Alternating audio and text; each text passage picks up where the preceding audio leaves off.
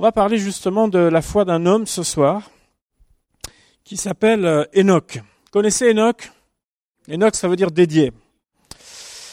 Chaque témoignage qui est mentionné dans Hébreu euh, au chapitre 11, vous savez, c'est par la foi, c'est par la foi, c'est par la foi, euh, qu'il nous a dit, il nous a parlé de plusieurs personnages, de ce qu'ils ont vécu dans la foi et par la foi. Et chaque témoignage nous révèle en fait plusieurs aspects différents de la foi. Ça nous aide chacun d'entre nous à, dans notre propre marche avec le Seigneur. Et dans 1 Corinthiens 10, il nous est dit que ces choses leur sont arrivées pour servir d'exemple elles ont été écrites pour notre instruction à nous qui sommes parvenus à la fin des siècles.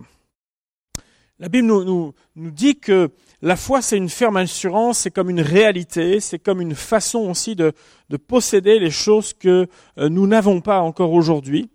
Et dans la pensée grecque, et avant de lire l'histoire d'Enoch, rassurez-vous, elle n'est pas longue du tout, l'histoire d'Enoch, ça va très très vite dans la Bible. Euh, dans la pensée grecque, lorsqu'il est question de foi, il y a en fait trois significations par rapport à la foi. La première, elle est par rapport à un fondement. Ma foi, elle est posée sur quelque chose qui est tangible, pas sur des fables, elle n'est pas posée sur quelque chose qui relate d'un doute historique, mais n'importe où, n'importe qui, même les plus athées, ne peuvent pas nier que Jésus-Christ est venu sur la terre. On ne peut pas le nier. Il y a beaucoup de choses qu'on affirme même dans nos livres d'histoire, euh, euh, qui ont été écrits parfois par un seul commentateur. Or, concernant Jésus, non seulement dans tous les évangiles qui ont été écrits et retenus, mais dans toute l'histoire de l'époque qui a été retenue sur la venue de Jésus, les écrits sont extrêmement nombreux. On ne peut pas nier que Jésus-Christ est venu sur la terre. C'est impossible. Notre foi, elle s'appuie sur un fondement, le fait que le Fils de Dieu est venu sur la terre. Et c'est comme pour nous comme la base de notre espérance, notre raison même d'espérer. On parle de la foi aussi comme une substance. C'est ce qui nous permet d'entrer maintenant dans euh, l'objet de notre recherche, de notre espérance. C'est quelque chose que l'on saisit aujourd'hui, pas simplement dans l'avenir, mais aujourd'hui de la vie de Dieu encore. C'est ce qu'on appelle, dans un certain jargon, notre héritage dans le Seigneur une substance, la foi qui se vit au quotidien, concrètement dans notre vie de tous les jours. Et puis enfin, dans le terme de la foi, il y a cette question aussi de persévérance. C'est cette confiance patiente que nous obtiendrons les choses que nous attendons. Si d'un côté nous pouvons vivre le miraculeux de Dieu qui existe, tout à fait.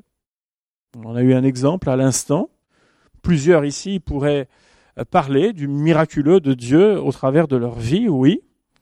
Maintenant, on serait aussi d'accord avec moi pour dire que ce n'est pas tous les jours et dans tous les domaines non plus. Il y a aussi parfois ce qu'on appelle la persévérance dans notre vie. Persévérance dans la foi. Je ne comprends pas, je ne sais pas pourquoi, comment euh, il arrive ceci, cela, mais je sais une chose. C'est que Dieu va m'aider à traverser. C'est que Dieu va m'aider à avancer, malgré tout. Et au final, eh bien je reconnaîtrai autant sa main que pour un miracle. Oui, Dieu m'a guidé, oui, Dieu m'a conduit, oui, Dieu m'a fortifié dans des moments où j'aurais dû être par terre. Alors dire que l'on a la foi, oui, mais quand on observe un petit peu la, la vie des uns et des autres, on s'aperçoit que certains développent plus facilement certains aspects de la foi que d'autres.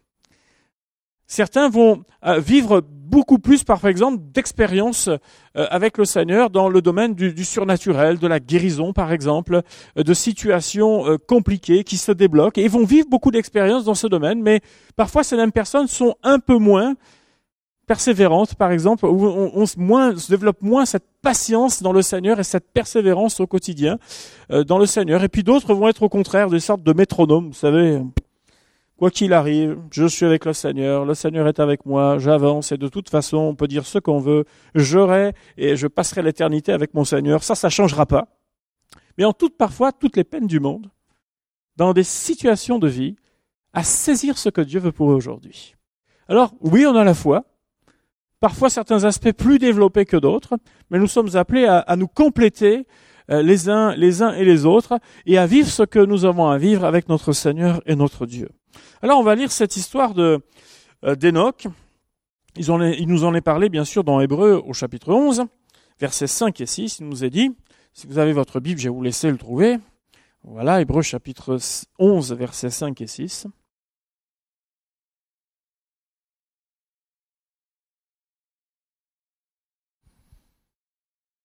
Alors il nous est dit, c'est par la foi qu'Enoch fut enlevé pour qu'il ne vit point la mort et qu'il ne parut plus parce que Dieu l'avait enlevé.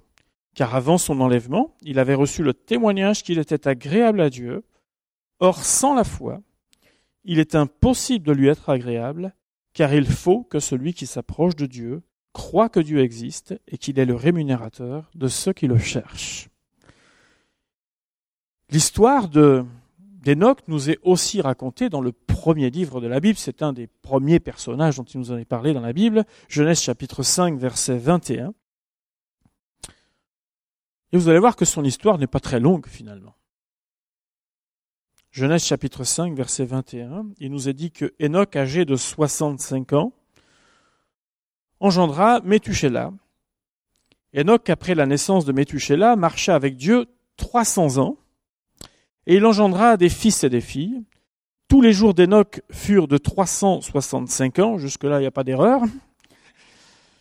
Enoch marcha avec Dieu, puis il ne fut plus, parce que Dieu le prit. Alors, 365 ans, ça peut vous paraître euh, énorme, n'est-ce pas?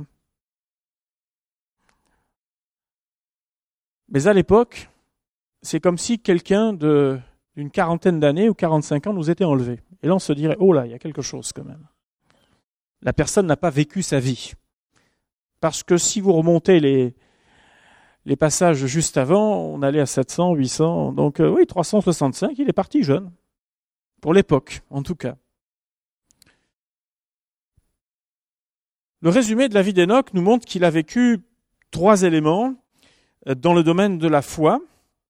La marche par la foi avec Dieu au travers de ces deux passages, la foi qui permet d'être agréable à Dieu, et enfin l'enlèvement. Un homme qui était, et puis, hop, il est parti à un moment donné. Alors nous allons voir un petit peu ces, trois aspects. La marche par la foi. L'auteur de cette lettre aux Hébreux a pu écrire Mon juste vivra par la foi. Hébreux chapitre 10, c'est le, verset le chapitre précédent. Notre premier pas de foi se définit lorsque nous croyons dans l'œuvre de Jésus sur la croix.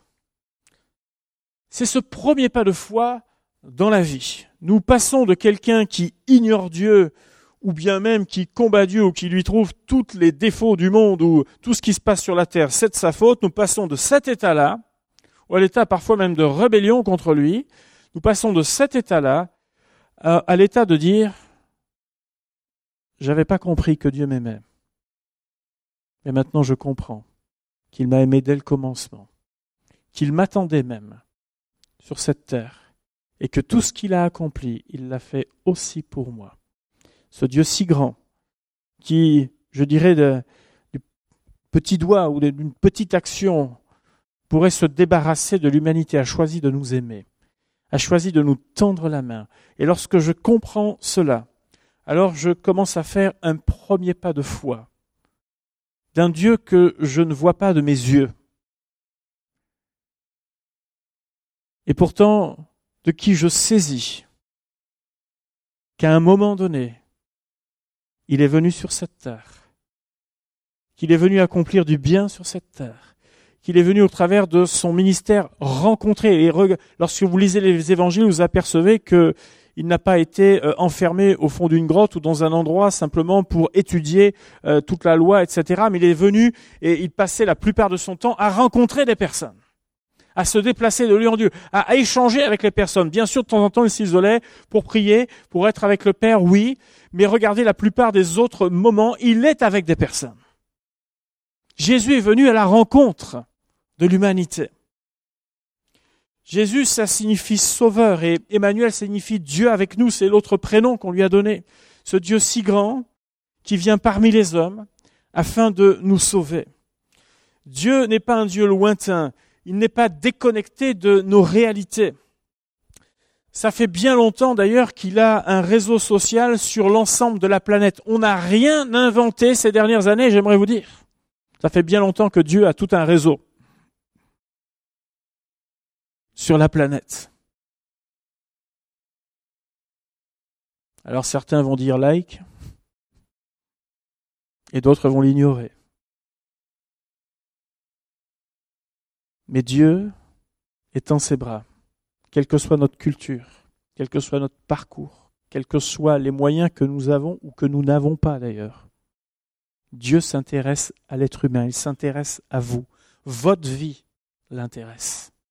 Même lorsqu'elle intéresse personne, même lorsque euh, certains, vous savez, on a l'impression qu'ils servent de paillassons aux autres sur la terre.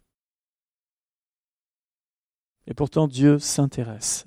Au travers de son ministère, on s'aperçoit que dans certaines situations, lorsque des gens étaient à la merci des autres, le Seigneur était encore là. Il a sauvé une femme du massacre un jour. On voulait la lapider. Mais Jésus a dit, bien, moi je ne te condamne pas non plus, va, va et ne pêche plus. Il est venu la sauver. Il est venu à sa rencontre. Elle qui méritait pour les autres d'être punie, qui, méritait d'être ôtée, dont la vie devait être ôtée. Et lorsque Jésus a demandé à ces gens-là, bien que celui qui est sans péché lui jette la première pierre, alors là, d'un seul coup, euh, là, ça devient compliqué. Parce que tous ont été repris dans leur conscience. Et ça, ça veut dire que l'être humain, chacun d'entre nous, nous savons très bien que confronté à la sainteté de Dieu, confronté à la grandeur de Dieu, on ne peut que se mettre sous la chaise pour dire Seigneur, pardonne-moi. On n'a pas les mains si innocentes que ça, on n'a pas le cerveau si innocent que ça, tous autant que nous sommes, on a bien des choses que l'on pourrait nous reprocher. Mais Jésus est venu justement pour nous sauver et pour nous pardonner de ça. Que son nom soit béni. Avant de marcher par la foi, il faut déjà que la foi se mette en marche, il faut déjà qu'elle démarre, il faut déjà qu'elle naisse, c'est-à-dire expérimenter Dieu dans sa vie. Et les rencontres de Jésus justement sur la terre ont permis à des personnes de susciter cette foi au travers de, différents actes qu'il a commis, de paroles qu'il a pu prononcer. L'espérance a été suscitée. Ils ont pu voir de leurs yeux euh, des choses absolument incroyables que Dieu a faites. Oui, Dieu est capable d'agir. Il a agi dans son temps et il agit toujours aujourd'hui. Et il nous étonne dans ce qu'il fait. Mais Dieu est un Dieu de réalité. Notre marche par la foi est plus ou moins sollicitée en fonction des circonstances que nous vivons. Je ne sais pas combien d'entre vous avez, déjà traversé ce qu'on appelle un, que l'on appelle un pont de singe? Vous savez, ces fameux ponts suspendus. Ça vous est déjà arrivé? Oui, il y en a quelques-uns des fois quand on fait des, randonnées là dans les Pyrénées. Il y en a un qui est assez grand là d'ailleurs euh, à faire. Euh, dans certains pays étrangers aussi, on en a quelques-uns. Je ne sais pas quelle sensation ça vous a fait. Déjà, il y en a, ils arrivent devant, ils disent bon, on va pas aller plus loin. Voilà. Ça, va comme ça. J'admire bien le paysage. On va faire des photos. On va se mettre devant. Il n'y a pas de problème. Mais moi, je ne vais pas en face, quoi. Déjà. À la base, il y en a déjà. Stop, c'est terminé. Et même les plus téméraires, quand vous êtes dessus, vous avez le vide qui est en dessous. Généralement, c'est pas, on met pas un pont suspendu pour 3 mètres. On le met pour quelques dizaines de mètres. Et lorsque vous marchez, il y a un effet tout à fait instable. D'ailleurs, on n'aime pas que les enfants jouent sur les ponts suspendus. On dit non, non, tu, tu commences pas à te balancer, tu commences pas à sauter, parce que nous, on est derrière. Alors là, tu vas te tenir tranquille, quoi. On joue pas là-dessus. Mais rien que le fait de marcher en même temps que d'autres personnes fait que on a les secousses là et ça, ça, tangue euh, un petit peu sans même forcer, ça, tangue déjà et on n'est pas très rassuré dans ce moment-là. Et faut avouer que dans la vie, il y a des moments aussi où on n'est pas vraiment rassuré dans ce que l'on affronte. On n'est pas rassuré dans ce que l'on vit, dans ce que l'on traverse, parce que c'est nouveau, ou bien c'est difficile, c'est quelque chose qui, semble euh, nous dépasser, ou en tout cas euh, qui n'est pas quelque chose de naturel pour nous. Pour nous, quand on marche, on marche sur la terre ferme. Et là, et là on se sent relativement en sécurité pour peu que la santé aille bien. Mais quand on marche sur quelque chose qui est flottant, tout de suite, on est moins rassuré. Et, dans la vie, il nous arrive bien souvent de marcher de, manière justement flottante. Et c'est là que la foi, justement, elle intervient. C'est là que la foi intervient, dans le Seigneur. il n'est pas question simplement de se rendre sur une autre rive. Et il est question de ne pas basculer dans la vie. Il est question de, de pouvoir euh, traverser ce que nous vivons. Et là, nous nous appuyons sur le Seigneur, qui est tout-puissant. Et là, c'est cet élément de, de foi que l'on appelle s'appuyer sur des fondements. Un fondement qui est solide, quelque chose qui ne va pas se dérober sous nos pas, parce que Jésus-Christ est vivant. Enoch, la Bible nous dit que Enoch marchait avec Dieu. Qu'est-ce que signifie marcher par la foi? C'est une décision à la fois personnelle que nous prenons devant Dieu et que nous nous rappelons chaque jour. Il ne s'agit pas simplement de dire, moi j'ai eu la foi, j'avais huit ans, je me souviens, euh, avec euh, ma maman ou mon papa, on faisait la petite prière du soir, puis ça c'était la foi pour moi. Et puis bon, j'ai en quelque sorte, je suis tombé dedans à ce moment-là et euh, ça va, c'est bon, j'en ai assez pour la vie ou alors on m'a mis quelques gouttes sur la tête, ou bien euh, j'ai eu un, enseignement, euh, quel qu'il a été pendant un an, deux ans, et, voilà, c'est bon, je suis misé. Non, la marche par la foi, c'est tous les jours avec Dieu. C'est tous les jours avec Dieu. Quel que soit notre âge. Et encore cet après-midi, j'ai pu voir quelques instants euh, une de nos aînés, qui, si je ne me trompe pas, doit avoir 80, juste 95 ans, alors à côté de 365, c'est une jeune fille, vous comprendrez bien et qui bien sûr euh, se sent petit à petit diminuer, les forces diminuent, c'est un petit peu compliqué, plus compliqué de se déplacer, mais elle me disait ceci, mais moi je, je, voilà, je continue avec le Seigneur et je marche avec le Seigneur. Et quand vous entendez ça, vous vous dites ça c'est du moteur qui tourne rond et qui tournera rond jusqu'au bout. Ça, ça, ça lâche à droite et à gauche, oui, mais le cœur il est avec le Seigneur et ça on lui enlèvera pas cette marche, cette décision de dire chaque jour avec le Seigneur. C'est prendre la décision de vivre selon le modèle de Dieu. Et Enoch a fait, euh, lorsqu'il est question de marcher avec Dieu, il n'est pas juste question euh, euh, juste de lever les yeux au ciel de temps en temps quand on a besoin ou etc. Mais c'est prendre la décision de vivre selon le modèle de Dieu, avec humilité, avec honnêteté, avec sainteté. Et vous savez que quand on aime quelqu'un, on est prêt à faire des efforts pour lui plaire. Les dames qui ont été enceintes, vous le savez, elles font particulièrement attention à cause de l'être qui est en développement euh, à l'intérieur. Et à cause de ça, certaines vont arrêter de fumer et dire c'est pas bon pour cet enfant et s'apercevant même que pendant plusieurs mois elles n'ont pas fumé, bah pourquoi recommencer après? Certaines vont dire mais même le petit, le petit verre des fois, euh, voilà, ben non ça je le fais pas non plus pour le bien de cet enfant. Et donc lorsque on aime Dieu, eh bien il y a des choses qu'on ne va pas s'autoriser dans la vie. Il y a des lieux qu'on ne va pas s'autoriser de fréquenter. Il y a des types de personnages ou des types de propositions qu'on refusera. Parce que je vais être en accord avec mon Dieu et avec celui avec lequel je marche. Il y a des émissions que je ne regarderai pas. Il y a des choses auxquelles euh, je me refuserais de penser. Il y a des actes que je me refuserais de faire. Parce que j'aime Dieu. Et parce que je veux le suivre de tout mon cœur. Marcher avec Dieu, c'est plaire à Dieu dans cette marche. Cela signifie faire preuve aussi de persévérance, de patience, de fidélité, de détermination. Jésus a dit, prenez courage, j'ai vaincu le monde. Enoch a marché avec Dieu. Et la Bible nous dit, en tout cas à partir de, ce temps-là, on ne sait pas ce que c'était avant, mais en tout cas à partir de cet âge-là, pendant 300 ans, il a marché avec Dieu. La foi, et encore une fois, il nous a parlé d'Enoch comme une foi qu'il a rendue agréable à Dieu. La Bible nous dit que sans la foi, il est impossible d'être agréable à Dieu. Ça veut dire que quand euh, je ne crois pas en lui, lorsque je ne marche pas avec lui, déjà je suis désagréable à ses yeux. Je suis séparé de lui. Et quand je marche avec lui, c'est un petit peu comme les parents. Vous savez que les parents, ils sont fiers de leur progéniture. C'est comme ça. D'ailleurs, ils les voient souvent un peu plus que ce qu'ils sont. À écouter tous les parents, euh, tous les enfants sont dans le premier tiers de la classe. Et là, vous vous dites, mais et les deux autres tiers, alors qui c'est qui les compose? Mais bon, ils sont tous là, apparemment. excellent dans, dans ce qu'ils font. Et on a une tendance, on n'est pas vraiment très objectif parfois en tant que parent, mais tu as cette fierté lorsqu'il regarde ses enfants marcher aussi avec lui. Et il nous voit purs au travers de Jésus. Et ça, c'est quand même quelque chose d'extraordinaire. On se connaît les uns comme les autres.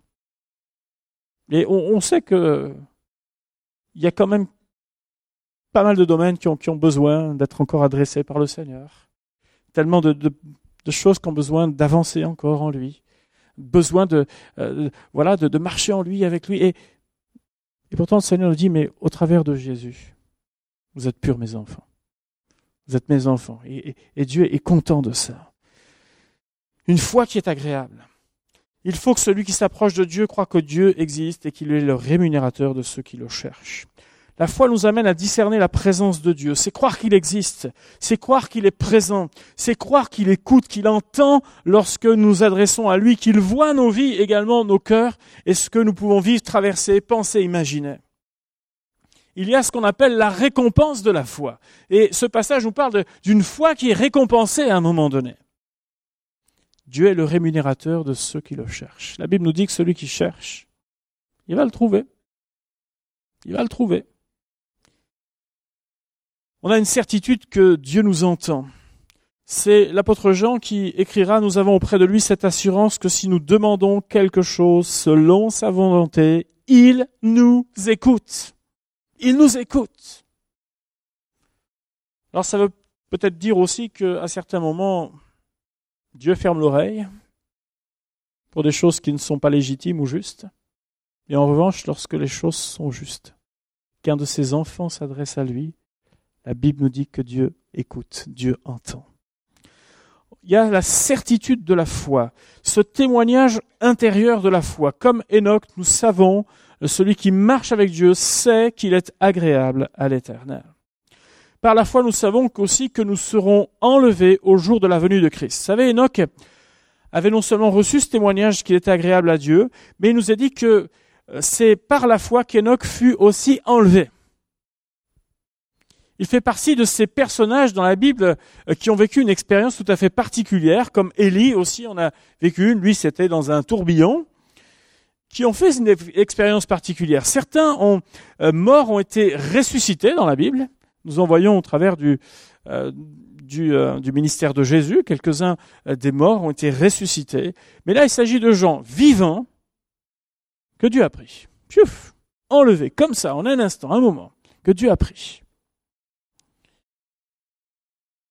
Cela nous donne un exemple de ce qui va se passer, non pas à l'échelle d'un petit échantillon, mais de manière mondiale, lorsque Christ reviendra chercher les siens. On peut rire de la Bible, en tout cas on peut essayer de sourire. Moi je m'aperçois que ce que Dieu dit, il le fait. Il y a eu beaucoup de promesses à court terme qui ont été accomplies, parfois de manière instantanée, d'autres fois euh, dans les jours, dans les mois qui ont suivi. Euh, nous voyons Dieu agir. Il y en a d'autres qui se sont accomplies on pourrait dire sur du moyen terme à l'échelle de l'histoire, lorsqu'il a été question que Jésus viendrait sur la terre, notamment. Beaucoup ne s'attendaient plus à cela. C'était un peu la, la, Bérésina, en quelque sorte, en Israël. Et pourtant, Jésus-Christ est venu accomplir avec précision ce pourquoi il devait venir jusqu'à donner sa vie. Il y a tellement de points qui ont été prophétisés sur la vie de Jésus qui se sont accomplis les uns derrière les autres. Et puis il y a encore des promesses à venir. Et quand on regarde tout ce que Dieu a fait dans l'histoire jusque-là, on peut que se dire que, attention, là, c'est pas un politicien qui parle. C'est pas quelqu'un qui a trompé dix fois son monde qui parle. C'est quelqu'un qui a fait tout ce qu'il a dit jusque-là. Et là, on a plutôt intérêt à tendre l'oreille et à, comprendre ce qui va se passer. Et dans ce moment-là, eh bien, il nous a dit que ce Christ qui a lui-même vaincu la mort, qui a triomphé de la mort, la foi triomphe de la mort. Comme Élie et Enoch n'ont pas connu la mort, de même lors du retour de Jésus-Christ, tous ceux qui auront cru et marché dans la fidélité de Dieu seront transformés dans un corps glorieux et partiront à la rencontre du Seigneur et tout cela se passera dans un claquement de doigts. il y a une génération qui connaîtra cela. Inutile de vous dire que ce jour-là, ça va faire un sacré bazar sur la terre. Il y a plein de gens qui vont plus rien comprendre. Il va y avoir des véhicules abandonnés sur la rocade, à Bordeaux. Il y a des gens qui vont klaxonner en disant mais pourquoi la personne n'avance pas au feu rouge? Il n'y a plus personne dans le véhicule.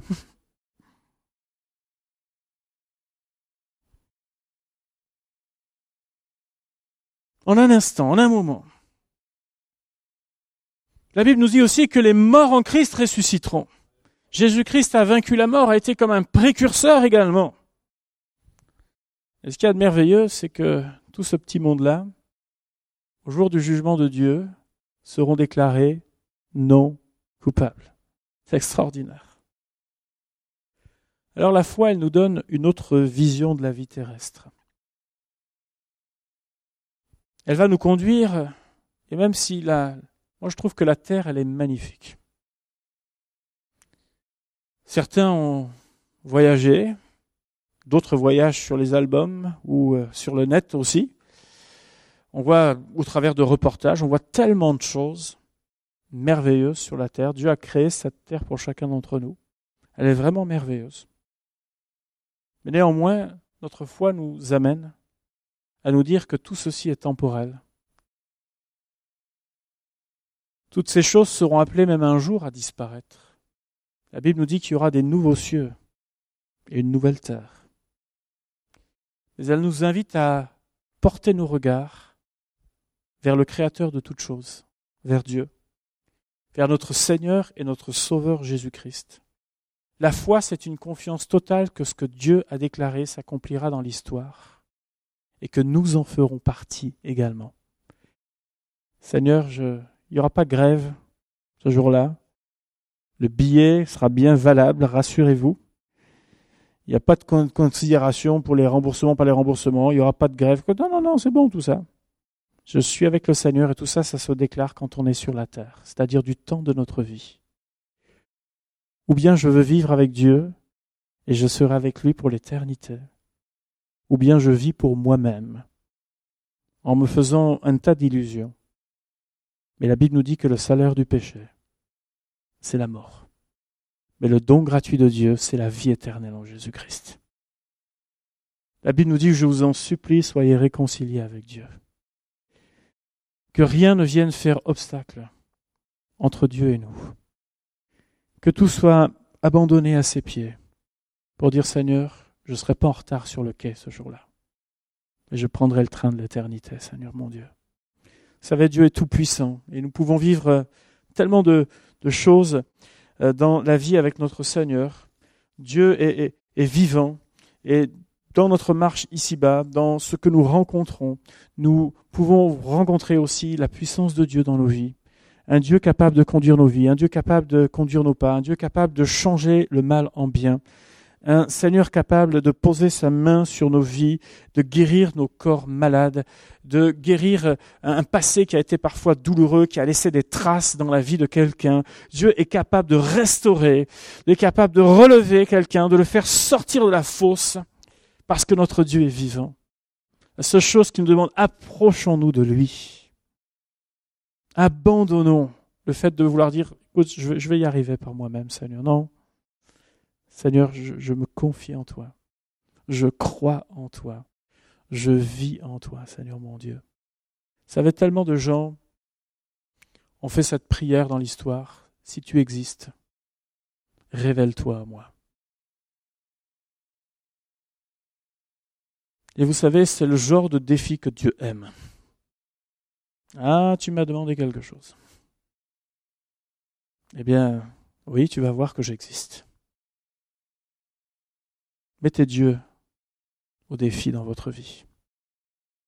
S'il y a de l'incrédulité dans votre cœur, si vous pensez que Dieu est une fable, mettez-le au défi dans votre vie.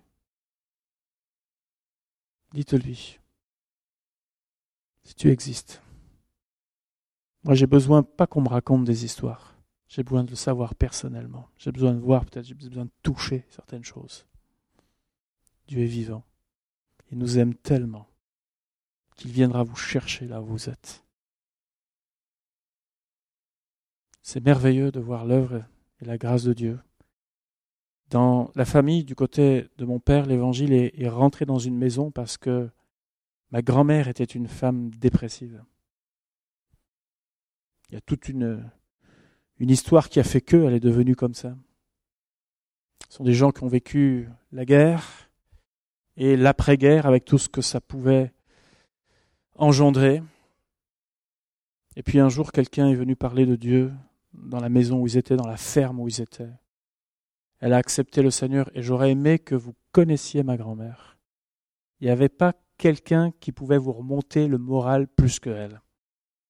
Même dans les derniers mois, les dernières semaines de sa vie, elle disait toujours, mais ça va aller, ça, on va avancer.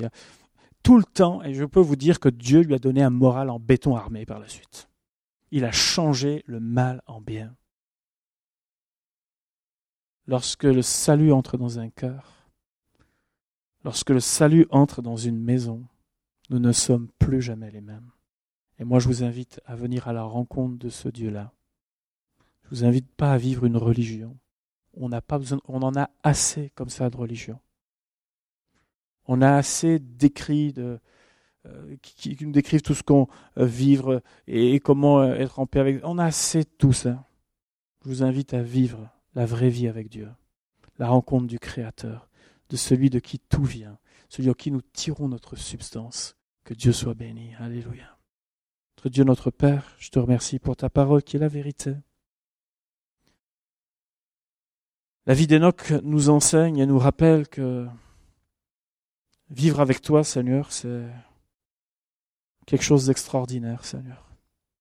Il a fait le choix de marcher avec toi. Et finalement, il a eu raison de le faire, Seigneur. Tu l'as accueilli dans ton ciel de gloire, Seigneur. Tu l'as accueilli dans ta présence. Et je te priais que pas un ici, Seigneur, ne soit privé de cela dans sa vie. Je te priais que chacun d'entre nous, Seigneur, nous soyons bien réconciliés avec toi, que nous marchions bien avec toi dans tes voies.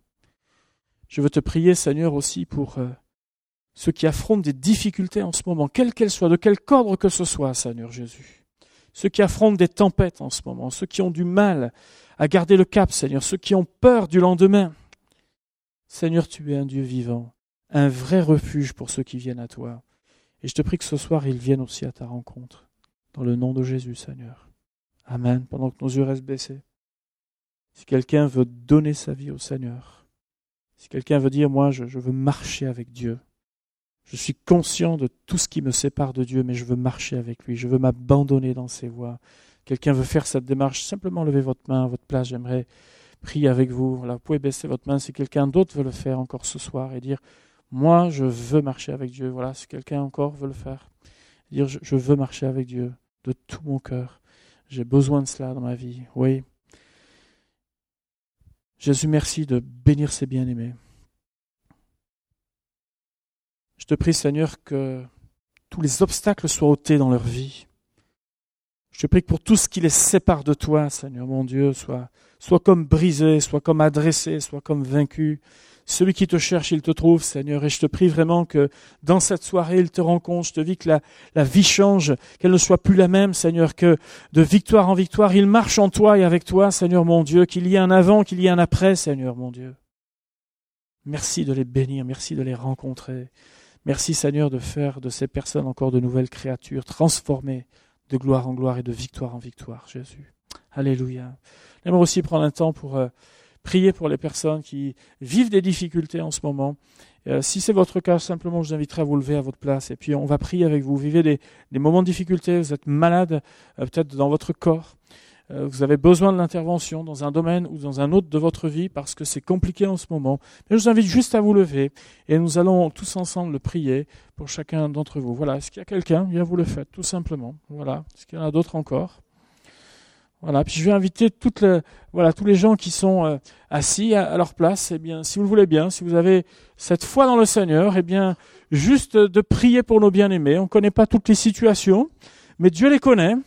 Il sait pourquoi, le comment du pourquoi. Eh bien, nous allons prier ensemble pour tous ces bien-aimés. Alléluia. Seigneur notre Dieu, nous te prions pour chacune de ces personnes. Tu connais les situations, Seigneur. Tu connais les vies, tu connais les combats, tu connais les limites. Tu vois, Seigneur, ce qui se passe dans la vie de chacun. Seigneur, on a à la fois entendu ce témoignage et on proclame, on continue de le dire, on l'a vu tellement de fois dans nos vies encore ce soir, que tu es un Dieu vivant, Seigneur notre Dieu. Eh bien, je te prie qu'il en soit ainsi dans la vie de mes bien-aimés. Seigneur, alors qu'ils se réclament de toi, alors qu'ils s'attendent à toi, Seigneur notre Dieu, nous te prions d'agir, d'intervenir dans ces vies, dans ces cœurs. Oui, tu es un Dieu vivant. Oui, tu es un Dieu puissant. Oui, tu es un Dieu qui agit encore aujourd'hui. Notre foi est en toi. Nos regards sont sur toi. Tu es cet abri sûr, Seigneur notre Dieu. Tu es un Dieu de solution. Et je te prie, Seigneur mon Dieu, que ta victoire vienne poindre dans ces cœurs, que la solution germe dans ces vies, Père. Au nom de Jésus-Christ, Seigneur, tu es vivant. Alléluia. Amen.